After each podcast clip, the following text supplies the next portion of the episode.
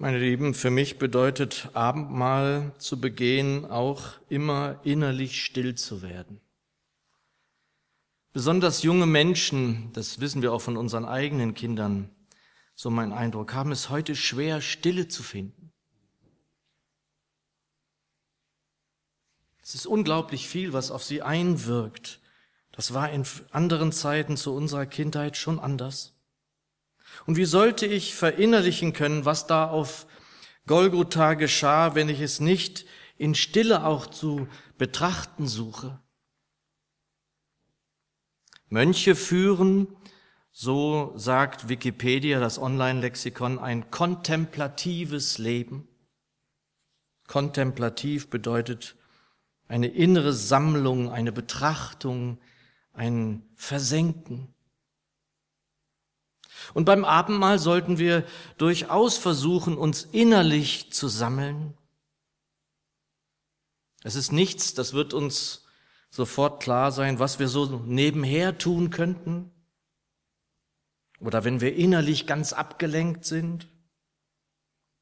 Wenn wir Abendmahl zu seinem Gedächtnis feiern dürfen, dann hat dies zu seinem Gedächtnis ja etwas mit Andenken, mit Erinnern, mit in Erinnerung rufen zu tun? Wer sich im Abendmahl jedoch nicht erinnert an das, warum wir es eigentlich feiern, der ist eben mit seinen Gedanken ganz woanders. Und deshalb finde ich es auch wichtig, dass wir in Stille das Abendmahl feiern. Wenn wir uns erinnern und vielleicht auch den Blick auf das Kreuz richten, dabei uns erinnern, dass er eben nicht abgewichen ist von diesem so schweren Weg. Für mich geht dies in der Stille, in der Stille zum Herrn. Und so möchte ich jetzt auch von einem Wort ausgehen aus Psalm 62. Psalm 62, die Verse 6 bis 9 und meine gute alte Zürcher übersetzt wie folgt. Zu Gott allein sei stille meine Seele, denn von ihm kommt mir Hoffnung. Nur er ist mein Fels und meine Hilfe, meine Burg. Ich werde nicht wanken. Auf Gott steht mein Heil und meine Ehre. Mein starker Fels, meine Zuflucht ist Gott. Vertraue auf ihn, du ganze Volksgemeinde, schüttet euer Herz vor ihm aus. So haben wir es vorhin gehört, lieber Herr, wie es Reinhard gesagt hat, du bist hier. Du bist gegenwärtig, du bist unter uns, wie du es zugesagt hast, durch deinen Geist. Herr, wir wünschen uns, dass du uns segnest. So segne uns auch dein Wort. Amen. Dieser sechste Vers ist wirklich ein, wie ich finde, guter Abendmahlsgedanke. Der gute alte Menge übersetzt ihn nur im Aufblick zu Gott, sei still meine Seele denn von ihm kommt meine Hoffnung. Wenn ich also so, um bei diesem Gedanken zu bleiben, in kontemplativer Art und Weise auf das Halten auch dieses Abendmahles reagiere, also in innerer Sammlung und im Betrachten dessen, was da wirklich gewesen ist und was daraus geworden ist, dann ist es wohl so nur möglich, wenn die Seele stillhält zu ihm hin. Und ich habe dann oft das Bild in solchen Momenten, dass ich mich sozusagen zu den Füßen Jesu setze, des Meisters. Stell mir dann vor, dass ich da sitze und auf ihn schaue, ihn betrachte, auch auf das, was er getan hat und was er jetzt ist, was er auch für mich jetzt ist. Ist er denn wirklich der, der alles für mich getan hat? Weiß ich wirklich, dass es seine Gerechtigkeit ist, die er geschafft hat, in dem, damit ich vor dem Schöpfer stehen darf? Ist es sein Blut und seine Gerechtigkeit, die also mein Ehrenkleid sind? Ist es das, was mich ehrt? Ist er der Herr meiner Welt, meiner Gedanken, oder gibt es da Schubfächer, in die ich ihn nicht hineinschauen lasse? Will ich, wie Johannes es sagt, dass er in mir zunimmt und ich abnehme? Also regiert er in mir? Um das alles betrachten zu können, muss ich in die Stille gehen. Und Stille muss ja nun nicht zwingend heißen, dass alles um mich herum still ist. Wann haben wir das schon? Das gibt's heute gar nicht mehr. Das gab's vielleicht in der Wüste. Heute gibt's das nicht mehr. Nein, es kann bedeuten, dass ich stillhalte. Das darf vielleicht heißen, dass das andere, was mich so beschäftigt oder was mich auffällt, einmal still wird in mir. Dass ich seine Stimme höre. Dann darf das in einem, sagen wir mal, nicht angestrengten Sinne konzentrieren meinen. Ausgerichtet Heute wird auch oft von fokussiert gesprochen. Und da ich ja mal Fotograf war, weiß ich ja, was das heißt. Wenn ich durch so eine Kamerasucher hindurchschaue, dann sehe ich ja nicht nur einen Punkt, ich sehe ja schon relativ viel. Aber ich entscheide mich, einen Punkt zu fokussieren, ihn in den Mittelpunkt zu stellen, ins Zentrum. Doch was bedeutet dieses Betrachten nun in Bezug auf das Abendmahl, denn damit bin ich ja gedanklich eingestiegen. Der Elberfelder übersetzt, nur auf Gott vertraue still meine Seele, denn von ihm kommt meine Hoffnung. Und liebe Leute, wo bekommen wir denn mehr Hoffnung als ausgerechnet doch im Abendmahl? Hier sind doch Blut und Gerechtigkeit meines Herrn auf dem Tisch als Symbole zu sehen. Sehet und schmecket, wie freundlich der Herr ist. Sein Blut lässt mich gerecht vor dem Gott, dem Allmächtigen stehen, der Licht ist. Sein Blut ist es doch, das mich rein macht von der Schuld. Sein Blut hat er doch vergossen, damit ich leben darf. Sein Blut und Auferstehung sind es doch, die wirklich Hoffnung schenken. Sein Sterben auf dieser Schädelstätte, wie sie genannt wurde, sein Tod, sein Blut und seine Auferstehung sind es, die uns zu Überwindern machen lässt? Zu Überwindern des Todes? Zu Überwindern der Sünde, zu Überwindern des Bösen? Zu Gott allein sei still meine Seele, denn von ihm kommt mir Hoffnung. Weiter in Vers 7.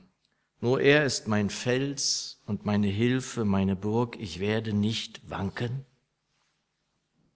Und das ist interessant, weil er ja diesen wirklich identischen Satz schon einmal prägte, nämlich wenige Verse zuvor, in Vers 3. Da sagte er genau dasselbe. Doch er fügte dann hinzu, nicht allzu sehr, nicht allzu sehr wanken. Also er stellt sich vor, dass er nicht allzu sehr wanken möchte. Er schaut also nach vorne. Er betrachtet nahezu visionär und denkt, dass er wohl angesichts des Felsens, den er dann betreten wird, nicht sonderlich wanken wird. Interessant nun aber, dass er dann in Vers 6 diesen Zusatz weglässt. Hat er betrachtet, hat er sich innerlich gesammelt, konzentriert und weiß nun, dass er eben nicht wanken wird? Dann können wir ihn im Moment nicht fragen, Einmal werden wir ihn fragen können, und doch er weiß nun, so kommt es mir vor, dass er nicht wanken will. Er will nicht wanken. Und er untermauert diese Weise, auf den Felsen zu trauen in Vers 8. Auf Gott steht mein Heil und meine Ehre, mein starker Fels, meine Zuflucht ist Gott. Und da haben wir es auch wieder das Ehrenkleid mein und dein Heil, seit eben der neue Bund in seinem Blute geschlossen worden ist. Also am Tisch des Herrn, da ist ja dieser Bund geschlossen worden, dieser Vertrag, als er den neuen Bund in seinem Blute proklamierte. Dies ist der neue Bund in meinem Blut. Das ist das Ehrenkleid für uns. Das ist es. Christi Blut und seine Gerechtigkeit. Das ist jetzt mein starker Fels. Das ist jetzt meine Zuflucht. Menge übersetzt ganz wunderbar, meine Zuflucht liegt in Gott. Wir singen auch manchmal, du bist mein Zufluchtsort. Du bist mein Zufluchtsort. Und da sind wir dann übrigens auch wieder an dem Ort der Stille vom Anfang.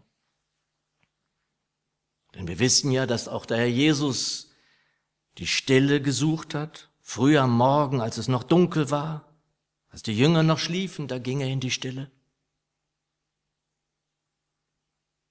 Da kann man auch von einem Refugium sprechen, ein Refugium, schreibt das Lexikon Wikipedia, ein sicherer Ort, an dem jemand seine Zuflucht findet, an den er sich zurückziehen kann, um ungestört zu sein.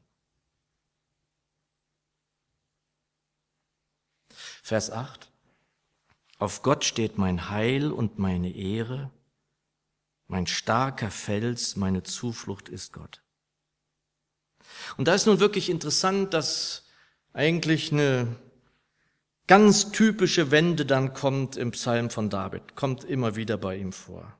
Spricht er die ganze Zeit von sich selbst, kommt nun ein typischer Aufruf an die Gemeinde. Vers 9, vertraue auf ihn, du ganze Volksgemeinde, schüttet euer Herz vor ihm aus. Und das ist wahrlich ein wichtiges Wort hat der Gottesmann David doch für alle erkennbar genau darin am meisten Erfahrung, finde ich, in der Schrift, sein Herz vor dem Höchsten auszuschütten?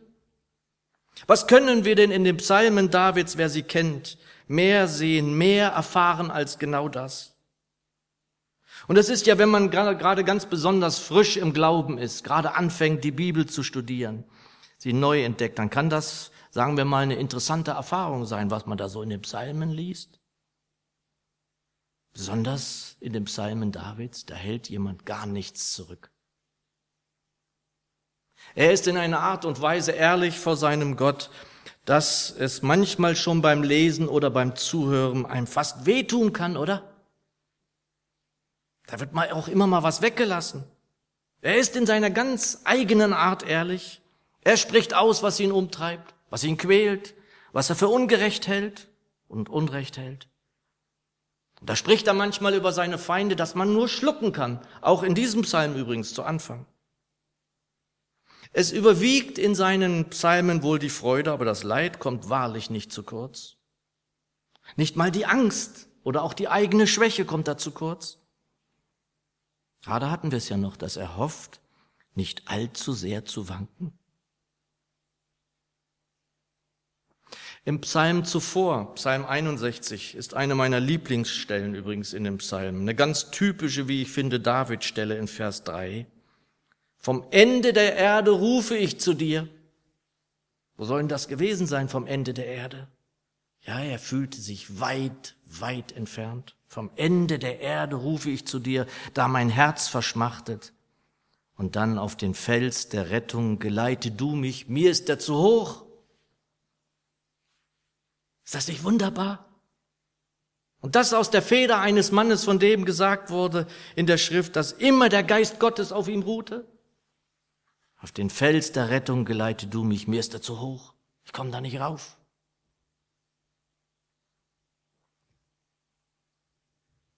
Und nun zu dem, um was es eigentlich gehen darf. In diesen Versen hier sehe ich die Gemeinde, die ich liebe.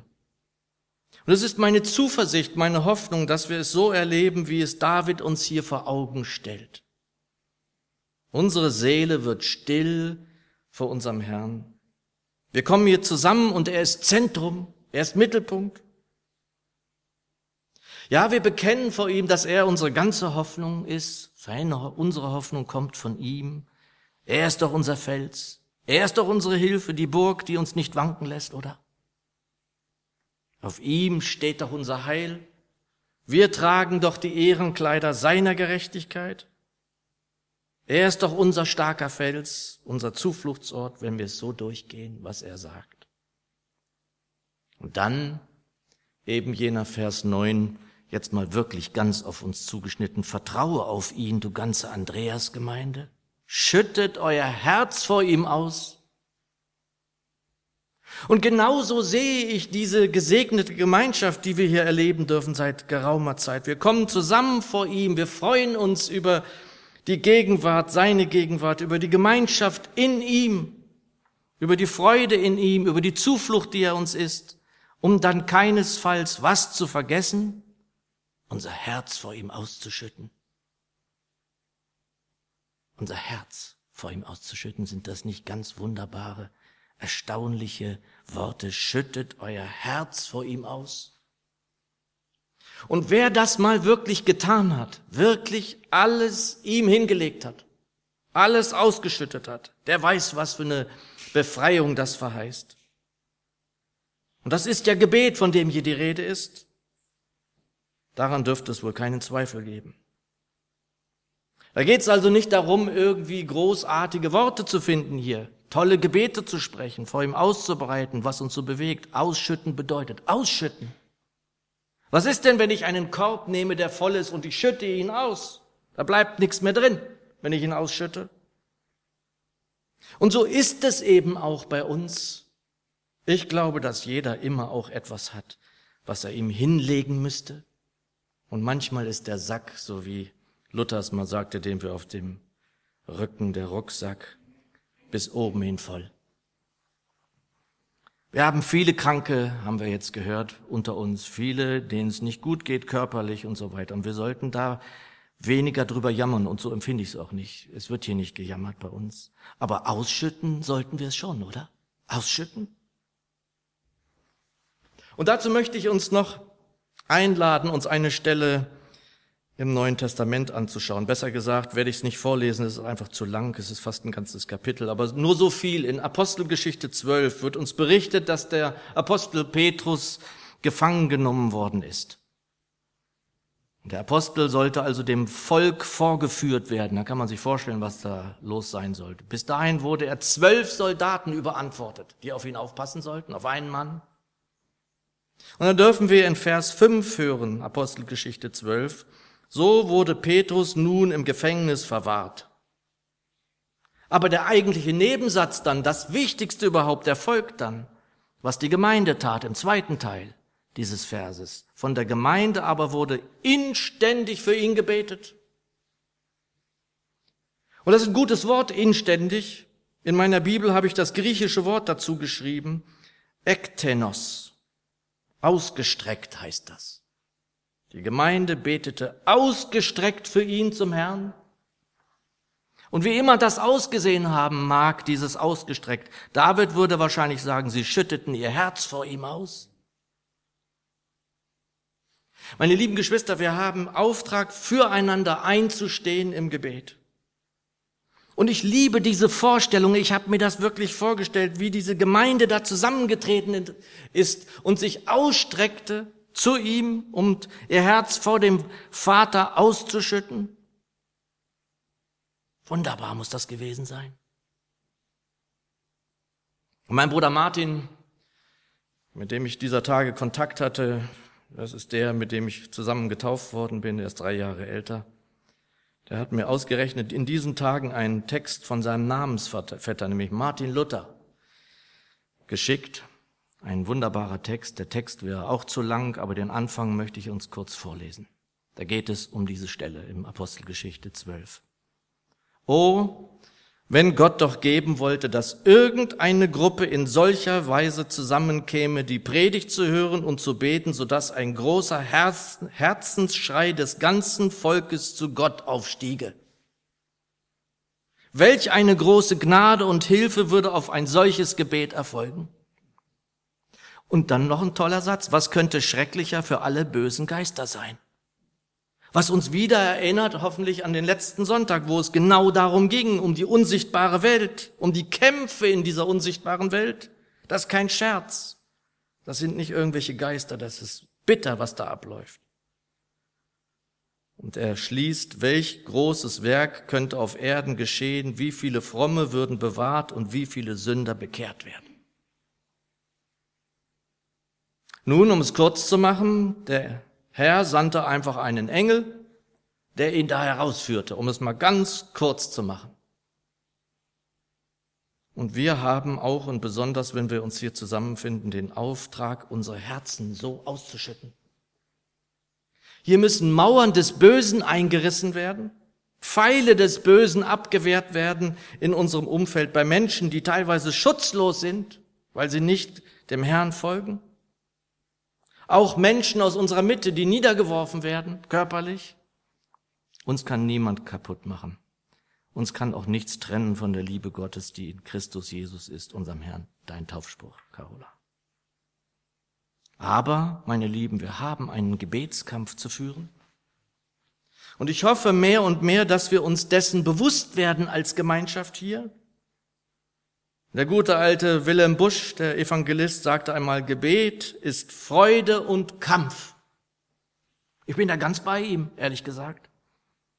Und Luther spricht ja hier von den bösen Geistern und im weiteren Text, der jetzt zu lang wäre, spricht er auch von dem Bösen, womit wir eben wieder beim Ringkampf wären, von dem wir am letzten Sonntag hörten. Unser Ringkampf geht nicht gegen Menschen aus Fleisch und Blut, sondern gegen die Mächte in der unsichtbaren, finsteren Welt. Unser Ringkampf. Und den haben wir zu kämpfen, diesen guten Kampf. Und es ist auch das wahrscheinlich, bin ich mir sicher, was der Apostel Paulus sagte. Ich habe den guten Kampf gekämpft am Ende seiner Tage hier auf Erden. Es ist ein guter Kampf, aber es ist ein Kampf in dem wir stehen. Zu diesem Kampf gehört es, dass wir vor ihn treten, eins werden, unser Herz auszuschütten beginnen. Wenn wir hier Gebetsgemeinschaft haben in ihm, dann ist das nicht dazu da, um schön zu reden und dann nach Hause zu gehen. Wir haben einen Kampf zu kämpfen. Neben unserem Lob, unserer Anbetung, neben unserer Freude über das, was wir erleben, unser Heil, gilt es, Mauern einzureißen, die der Böse stellt. Lasst uns deshalb in dieser Art und Weise vor ihn treten. In diesem Moment eine Gebetsgemeinschaft haben. Er will, dass wir das tun, ihm unser Herz ausschütten. Amen. Genau in diesem Sinne bitte ich euch, dass wir vor ihn treten, unser Herzen ausschütten, ihm alles sagen, Namen nennen, was auch immer, damit wir kämpfen können im Gebet.